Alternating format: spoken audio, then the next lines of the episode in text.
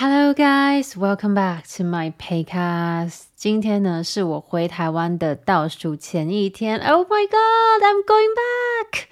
啊，兴奋又期待。其实我早在大概是三四个月前吧，就已经决定我今年十月要回家一趟。那有许多的事情需要办，结果没有想到呢，在一个礼拜之前呢，阿公就过世了。所以我这次回去呢，也刚好可以送阿公最后一程。所以我心里着实也是蛮觉得说啊。就是至少没有错过，所以我就对，就是明天呢早上就准备要飞了。那我想要先跟大家稍微提醒一下，就是因为我在台湾的时候呢，总共会有大约三个礼拜。那我不知道在台湾的时候我有没有机会录 Podcast。我其实是不打算要带着我的麦克风的，所以呢，嗯，这点我就可能就没有办法跟大家保证。不过我至少就是在罗马的时候呢，我有多录几集啦，但是可能没有办法 cover 到。我在台湾的那三个礼拜，所以如果我在台湾没有机会录 Paycast，然后中间可能有。一两个礼拜就是有断更的话呢，再请大家稍微体谅一下，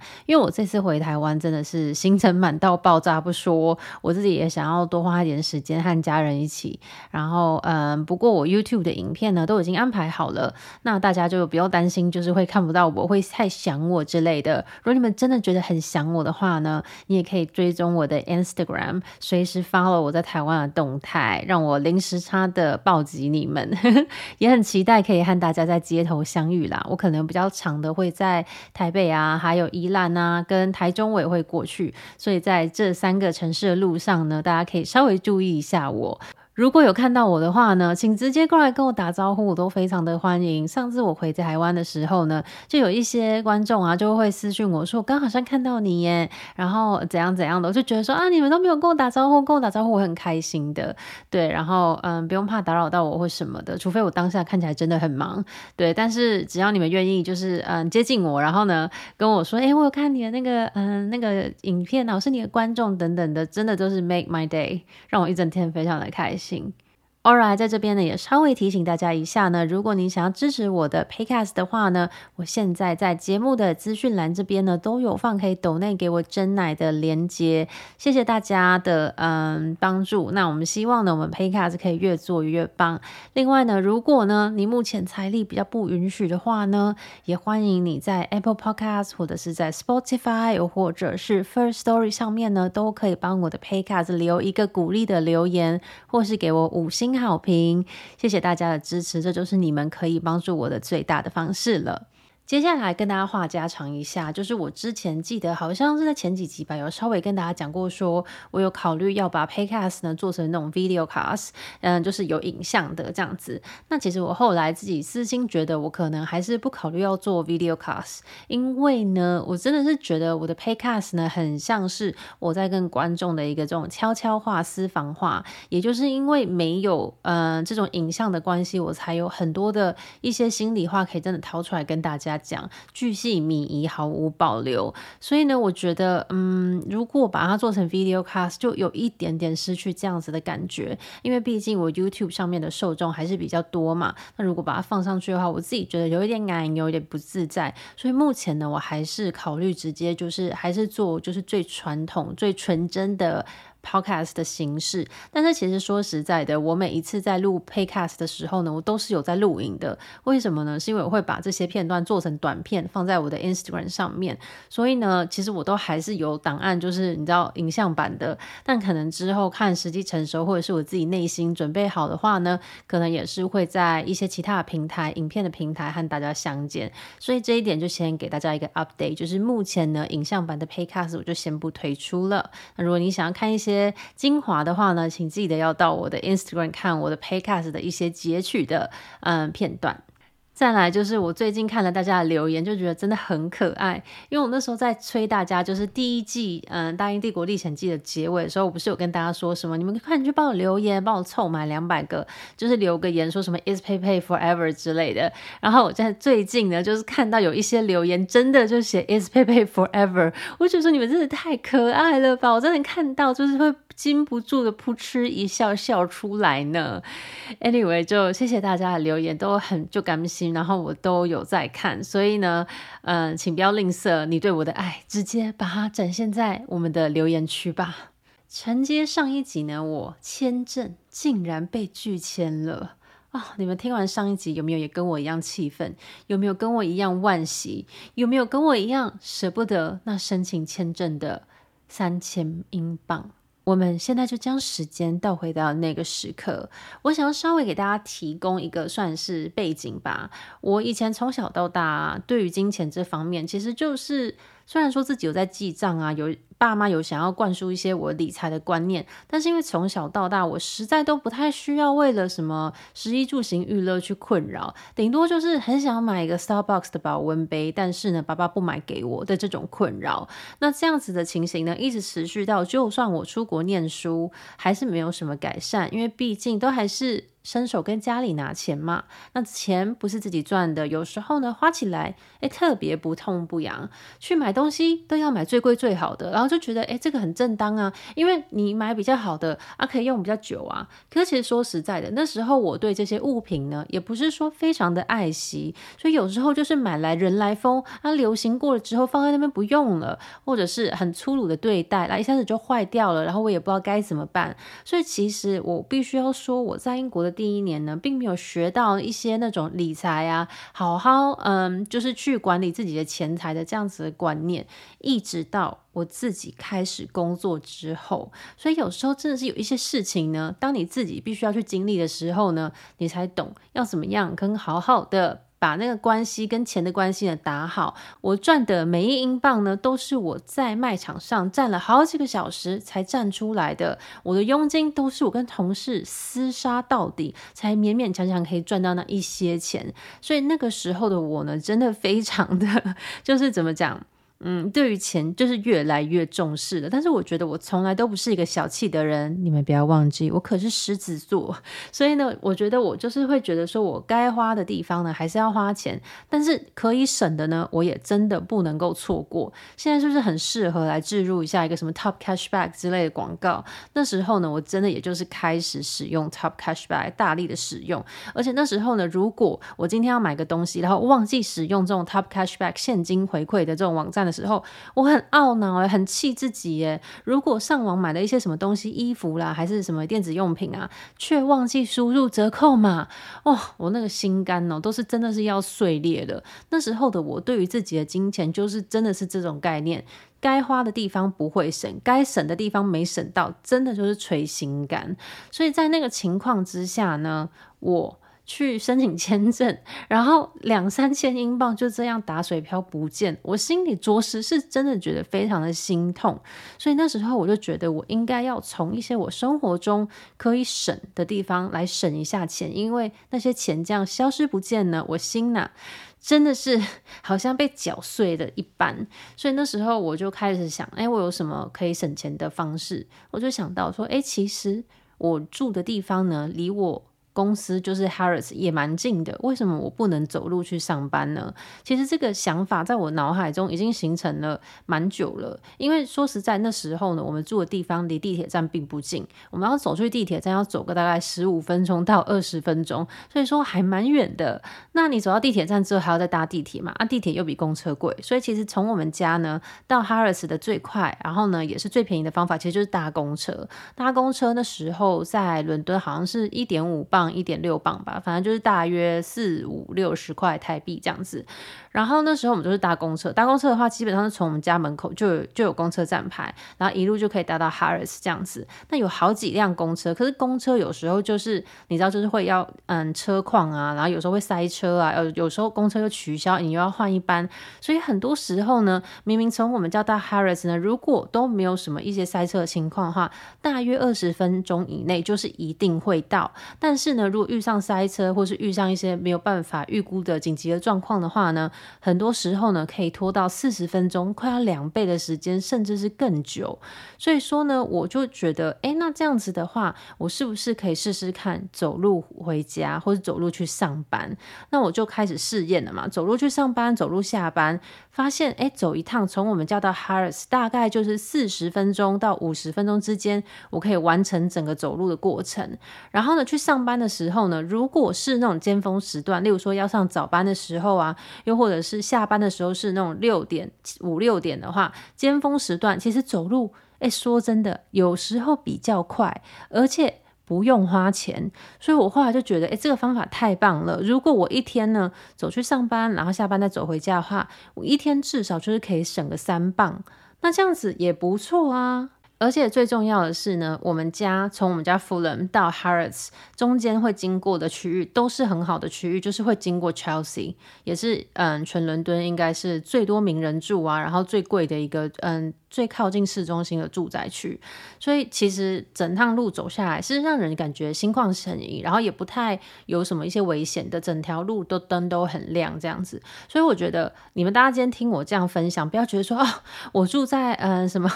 哪里，然后我要这样走，因为有一些地方可能比较不适合。但是因为我那时候住的地方刚好是住的地方也是蛮好的区域，那途中经过的地方也都还不错，所以呢我就可以这样子做。可是我还是建议大家要尽量的去。嗯，了解你会经过区域，然后如果是会稍微有点危险、有点阴暗啊，或者是有一些嗯，你知道不知名的人士出没的话，你们大家就还是要小心一点啦，因为毕竟在伦敦又不比我们在台湾这样子那么的安全，就是龙蛇杂处的也是蛮困扰的，所以呢，在这边稍微告诫大家一下。总之那时候开始呢，我就几乎每天上下班我就会。用走路的，然后那时候也是真的觉得很踏实，就会觉得 OK 好，我就在这些小事上努力一点点，弥补呢我刚刚就是申请签证，然后浪费了这么一大笔钱。Alright，那我们说到签证被拒嘛，那我们之后要怎么办呢？就是被拒，那我们现在还可以申请吗？还是说我就要离开英国了？那时候真的一下子懵了，不知道该怎么办。我们那时候，我会说我们是因为我跟东方奇吧那时候其实是一起处理这件事情的，因为他知道我被拒签之后，他其实也是 当场被吓到，然后我们就想说，那到底该怎么办？最后呢，我们就决定赶快找那个相关的律师来咨询。那这个律师也是透过我朋友推荐的，他那时候好像正在申请永久居留吧，所以也很幸运的找到一个马来西亚的律师，然后好像是马来西亚华人，所以他也会讲中文这样子。呀然后就找到他，然后先去跟他约了咨询。我记得那时候咨询一个小时，好像是一百多磅出头吧。然后就是可以咨询一下，就是我们接下来会需要什么样的，嗯。就是要怎么做啊，等等那类的。那其实这一百多磅呢，就我觉得还蛮值得的，因为你至少去跟律师咨询之后，你可以确定一下你自己现在在做的方向是不是对的。那你之后如果决定要继续委任这一位律师的话呢，这个一百磅呢就会从那个你之后，例如说你之后的服务是总共要八百磅，那你就可以抵掉这一百磅。那那时候我们去咨询的时候呢，这个律师就确认说，我其实就是很简单的申请错了签证。那其实移民署他们也知道我是申。申请错了签证，我根本不应该去申请英国路线的。我直接我是可以拿签证的，但是我应该要去申请欧盟路线的。但是移民署他们写的信啊，或者是口头上都没有跟我讲这件事情。那是因为呢，移民署他们没有办法直接这样跟我说，因为他们呢并不应该给我任何的建议，就他们不能跟我说你申请这个申请错了，你应该去申请哪一个？他们这个是他们不能说的，应该是要我自己去判断，说我自己自身的情况是符合哪一。一个签证的类型，然后再去申请。所以其实讲到这边，我那时候就有点觉得气愤，就觉得说啊，该怎么做？为什么政府官员不讲？他们又不讲清楚。然后呢，网站上面也写得很模糊。最后呢，然后导致人家申请错了，然后他们又赚了那一笔钱。然后我就真的是觉得很生气，又觉得劳心又劳力，然后又伤财这样子。但是我觉得有时候、呃、在英国待久了，你就会觉得啊，这些嗯、system 这些系统之间呐、律师啦，然后嗯、政府。机关啦，还有一些，例如说，嗯，议会啊等等那类的，他们其实真的就是 hand in hand，手牵手要赚这一大笔钱，他们都是在互相帮助彼此。像是这个政府机关啊，把这个移民的手续变得那么复杂，然后不给你意见呢、其实就是在让。律师有生意可以做，可以赚钱。那律师有时候呢，明明知道有更快的方法，或是明明知道怎样做会比较划算，但是还是故意要拖你的时数，让你整个的那个服务的过程变得很冗长，这样子他就可以借此收你比较多钱。所以其实有时候，哎，这个世界有时候真的蛮黑暗的。也是我自己在英国要自己去面对这么多事情的时候，才发现，哎。其实很多时候啊，我们都 把这个公家机关想得太美好了啦，想说他们都会在我们最大利益着想。我呸！是不是有点激动了一点点？但是总而言之，我自己是这样想的啦。而且我自己大学研究所念的也是有关 public administration，也是有关这种嗯公家机构的服务的。所以有时候我觉得，哎，理想是一回事，现实还是挺骨感的嘛。不过，即便我这样子认为呢，我还是觉得呢，大家应该要尊重专业啦。例如说，像是我们要去申请签证的时候，其实我觉得很多的时候不是说申请的这个过程很困难，是你要搞清楚你的这个方向是对的。那你方向错，你像我那时候我就申请错路线了，我在其他什么样都做对了也没用啊，不会过就是不会过。所以我觉得呢，你去花这一百多磅，或甚至是两百多磅，去跟一个律师咨询，确认说，哎，我上网找这些资料，我是不是申请这一个？然后我这个申请书是我要印的，你就是要好好的准备，然后告诉这个律师说，哎，我这样子是对吗？你是不是就吃了一颗定心丸？你才会搞清楚方向是对的，你再往前冲才有意义嘛？要不然你像我一开始个方向就搞错了，我在冲的有多快，最后最后还不是要撞上一堵墙？所以我自己是觉得啦，嗯，你要不要请律师？去帮你全权操弄这个申请呢，是另外一回事。但是呢，当你自己不太确定，你不知道你自己这样做是不是对的，或者你自己不熟悉的领域的时候，你花一点钱去跟律师咨询是绝对不会错的，这个钱绝对值得。可以帮你省下更多的心碎，还有钱财，因为有时候不是钱的问题，你懂吗？我今天三千磅都愿意花的，只愿意拿到我的签证，但是因为我当下真的是创伤症候群了哦，所以我和奇葩呢，我们就决定说，我们要全权交给律师处理，因为就感觉这样子会比较心安，有没有？那整体的费用呢，大约那时候是一千四百磅，是不是也是超级贵的？大多数呢，其实我会说了，是在买心安的啦，因为说实在的，你把东西交给律师。处理也不是律师可以跟你保证一定会拿得到哦，而且当时英国已经公投说他们要脱欧了，所以有许许多多的这种签证不确定性。那其实律师，我那时候问他，他也没有办法给你一个很完整的解答，他只能跟你说，我们都是要等上面，上面呢就是政府，政府呢来去公开的去回答，还有给他给大家的一个准则吧。所以说，其实呢，大部分的资讯呢，在 government.uk 真的都有，就算他是专业的律师，他也是照着上面这个 government.uk 公告的东西来去操作的。最后呢，我们当然就是要申请这个欧盟路线的嘛。那这个欧盟路线，其实说实在，我现在跟你们讲，你们一定会觉得。啊，这样子也很难猜诶，所以说真的一定要去问律师，因为欧盟的话呢，就是它没有分什么永居不永居，因为你一旦要换成永居的话，那你就变成是英国路线的。诶，那个欧盟的人在英国，他要怎么样证明自己是有权利可以留在英国，嗯，长期的，然后呢是嗯有在这边工作等等那类的呢？你要去申请一个叫做 qualified person。那这个东西呢，一般的人是不会去申请。我为什么要去申请这个呢？就很奇怪啊，因为那时候身为嗯。欧盟的那个成员国英国嘛，他们其实是只要你有欧盟的护照，你就可以在那个欧盟成员国之间自由的流动。所以说，当你拿出一本意大利的护照，拿出一本嗯德国的护照，你就可以在英国工作，你不需要再证明一些什么。所以说，这个 qualified person 呢，其实不是一个人尽皆知或者大家都会去做的一个申请。但是因为今天东欧棋牌要赞助我签证嘛，所以他就要去申请他自己是一个 qualified person 有资格的人，那他再去申请这个自己是有资格人的人的时候呢，他里面的表格其中一项，他就会问你说，你有没有任何的伴侣？那你如果说，哎，我有伴侣的话，那你有需要帮你的伴侣也申请这个 qualified person 吗？他就要勾有，那他就要附上我的资料这样子。因为如果他的伴侣也是欧洲人，那也是不需要啊。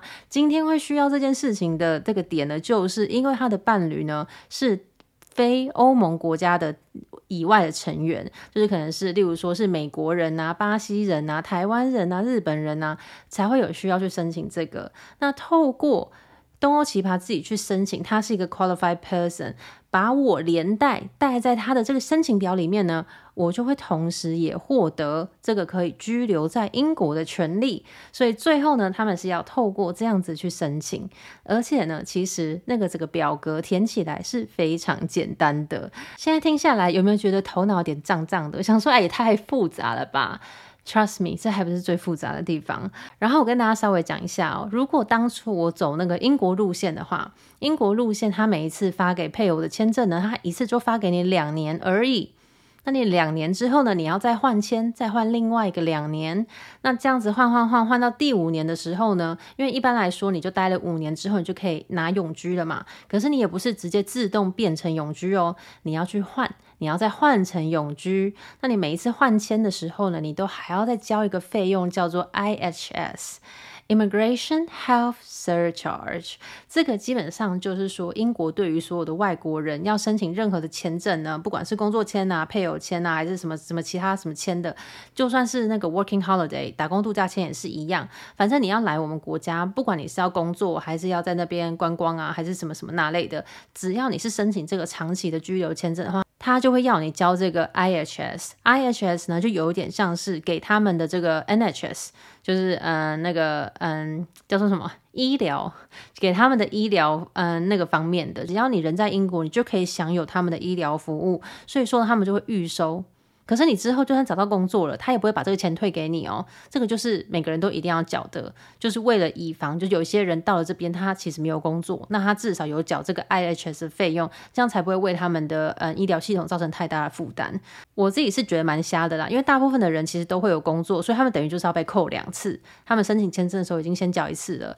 然后之后呢有工作的时候呢，每个月再继续被扣，要缴给 NHS 的钱。所以 anyway，it is what it is。而且，如果我走这个英国路线呢、我每一次换签。两年换签，两年换签，再换永居的时候呢，我都要把我的护照交出去。然后它这整个的过程可能就大概六个月，那我六个月就都没护照，哪里都不能去。如果呢，我们就算就是没有优先服务的话，我这样子要要走英国路线拿到永居的路程呢，大概需要花大概就是每一次你换的时候就是一千镑左右嘛，加那个刚刚我说那个医疗保险的费用，那你每一次就大概一千镑，这是我那时候的价钱哦，最近涨价了，我们就想要两次。换签，然后是大概两千磅，然后我刚刚查了一下，要换永居，现在竟然是两千四百磅，所以这样加下来大概要五千四百磅左右，就是你要拿到最后永居，还没有算到护照哦。就要花大概，我觉得应该是更多，但我们就算六千英镑好了，所以是大概二十四万台币。所以这个是你如果走英国路线的话，这个是所有的限制，然后还有麻烦的地方跟那个费用呢，也是非常的高昂。但是呢，现在就来跟大家讲一下，我最后呢找了律师，然后走这个欧洲路线的时候呢，到底是怎么样。第一，它的表格超级简单，它就是一个 大概一个表格，大概就只有三页而已哦，超级短。因为一开始的就是写那个东欧奇葩资料嘛，第二页呢可能就是写我的资料，第三页就是我们两个签名，就这样子而已。好像我还不用签名，好像是只有东欧奇葩需要签名还是怎样？表格非常的简单，然后你也不用提供护照，申请的费用呢六十英镑。那咋扣啦？六十英镑是一个什么样的数字啊？然后如果你最后呢被核准了，他一次性的直接给你五年的签证。你五年的签证到期之后呢，你可以直接换永久居留的签证。而且呢，最重要的是，他不需要你付英国强制的那个医疗保险。我当初到底是在干嘛？一定是要申请欧盟路线呐！我当初真的是在傻什么欸？所以 again 再跟大家强调一次，询问专业人员之呃意见的重要性。我那时候知道这一件事情的时候呢，真的就像是你知道那个火车撞铁轨这样，砰砰砰砰砰，就一下子。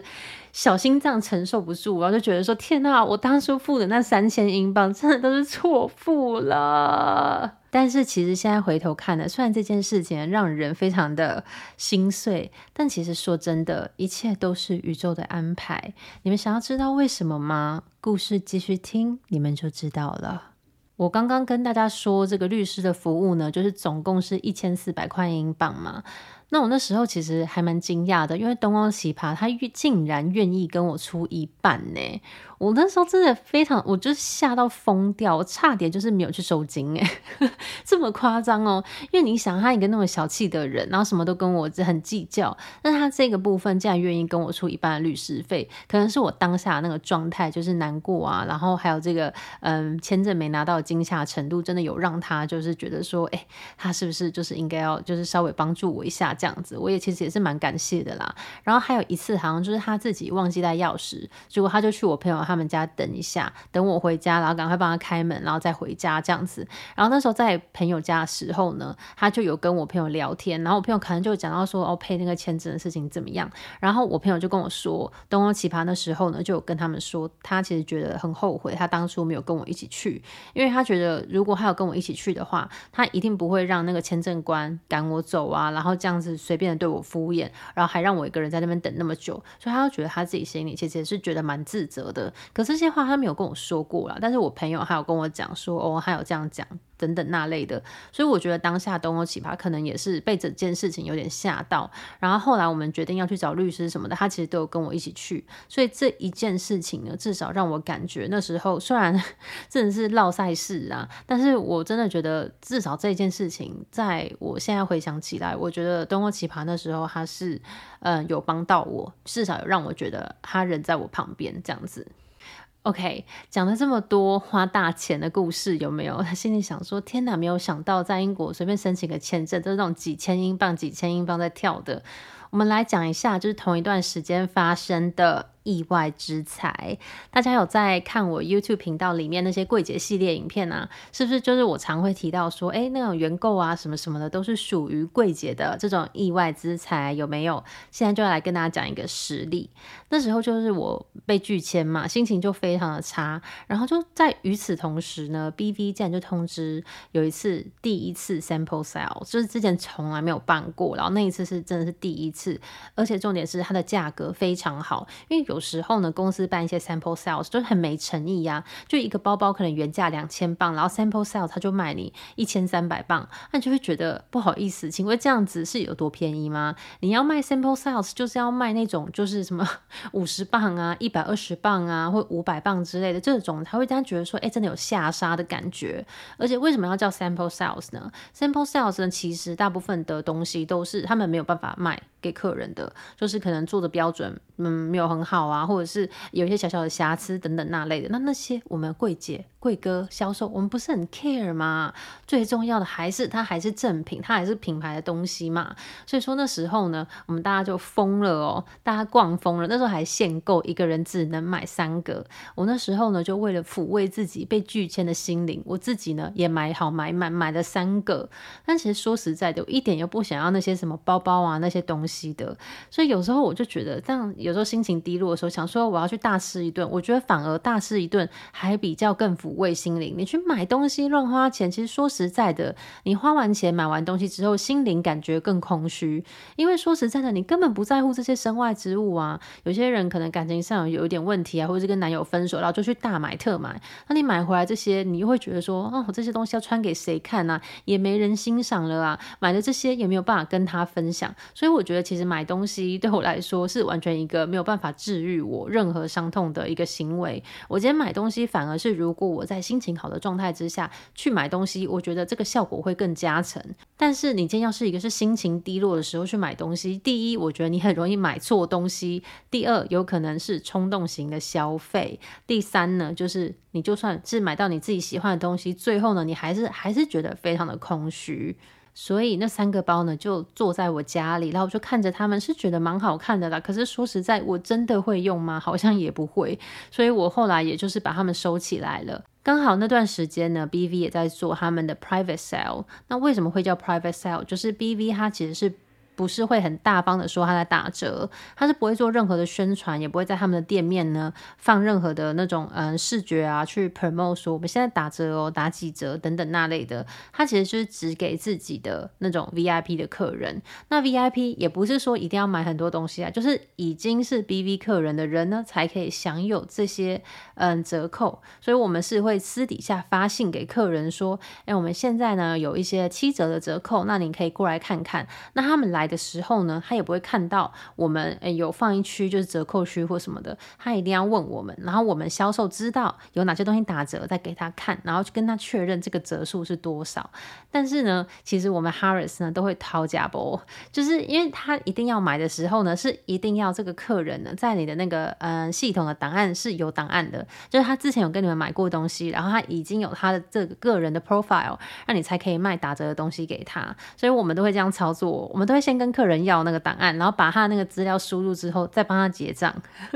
这样子他就算是一个回流客啊，对不对？所以呢，这个就是我们在 Harrods 都会讨价波，但是好像是在那种专卖店的人，他们比较没没有办法这样子操作。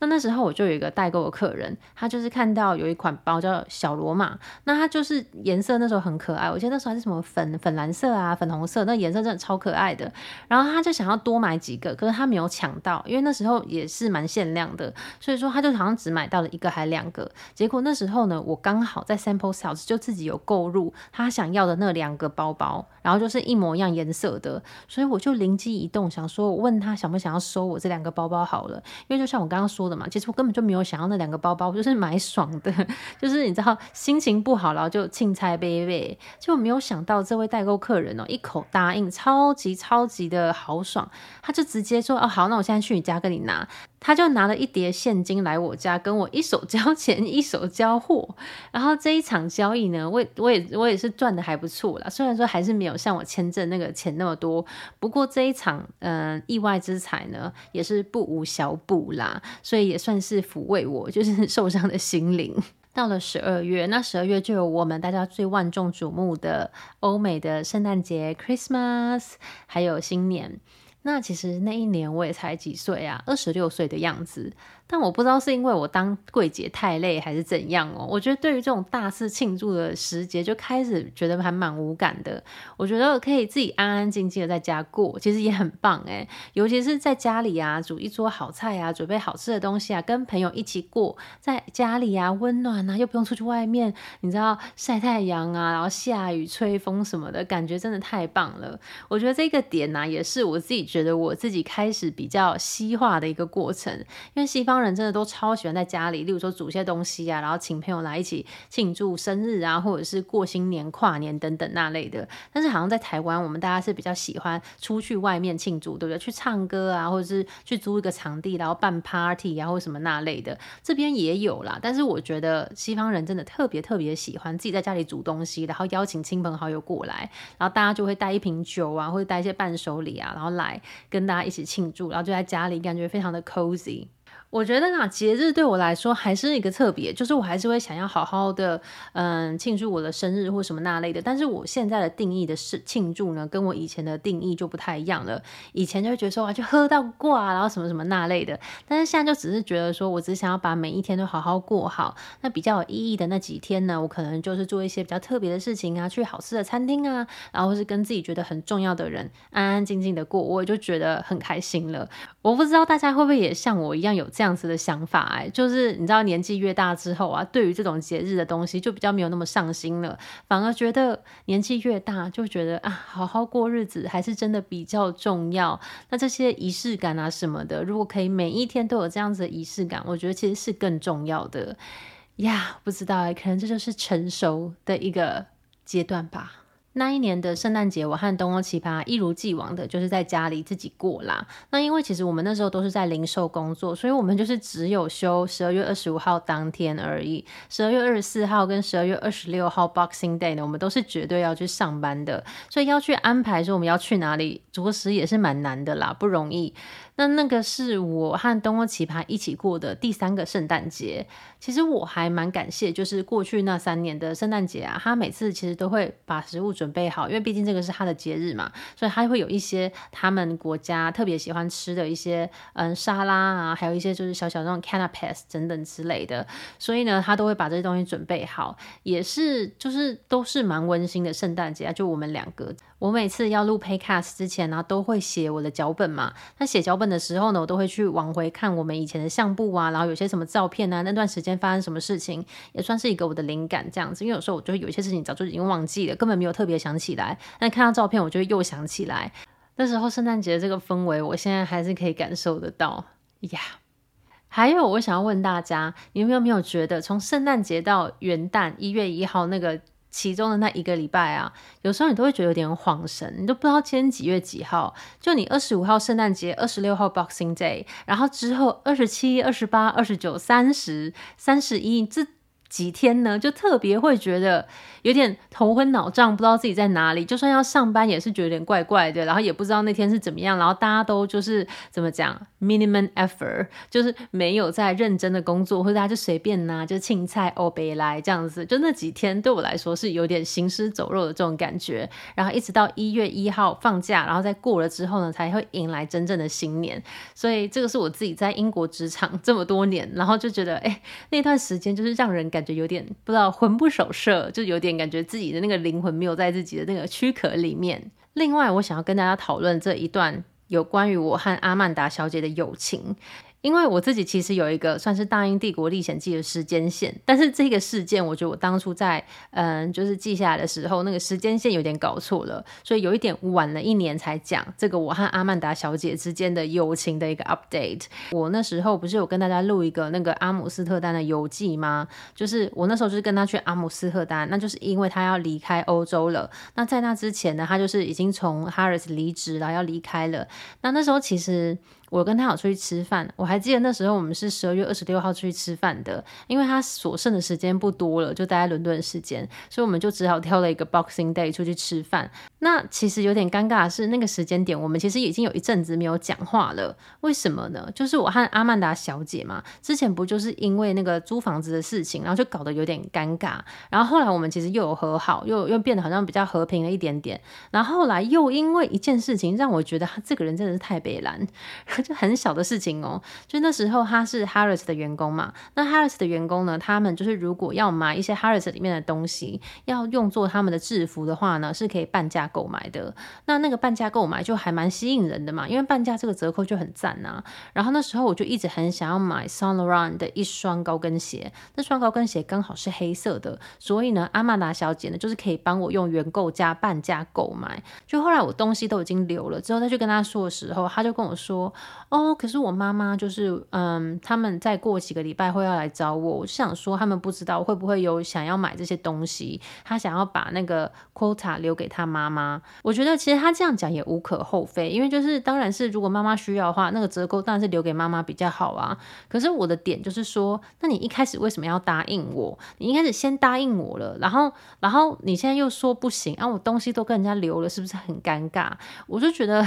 那你一开始就先这样跟我讲就好了。因为你妈妈也不是现在才才要来啊，他几个礼拜以前就已经订好机票，就已经决定要来啦。所以你这样子就让我觉得很麻烦。然后重点是，他又不直接的跟我讲，还要一直在躲我，就我要一直去逼问他说：“哎，你要去帮我结账了吗？哎，你要去帮我买了吗？”然后他才说：“哦，跟我再看看，我再看看。”然后就一直不正面的拒绝我。最后我在传简讯给他的时候，他才跟我说：“哦，他想要把那个嗯、那个折扣机会留给他妈妈。”然后我就说：“OK，好，那你就跟我讲就好了嘛。”我觉得很。很多时候是不是说事实会会伤害的我？不是说他不帮我买，我很生气。可是我就觉得，就是说，有时候就是你这样就是浪费我时间，你懂吗？就是你就直接讲就好了，你又不讲，一直在那边拖拖拖，然后我要去问你，然后你又在那边躲避，然后就最后搞到最后呢，就。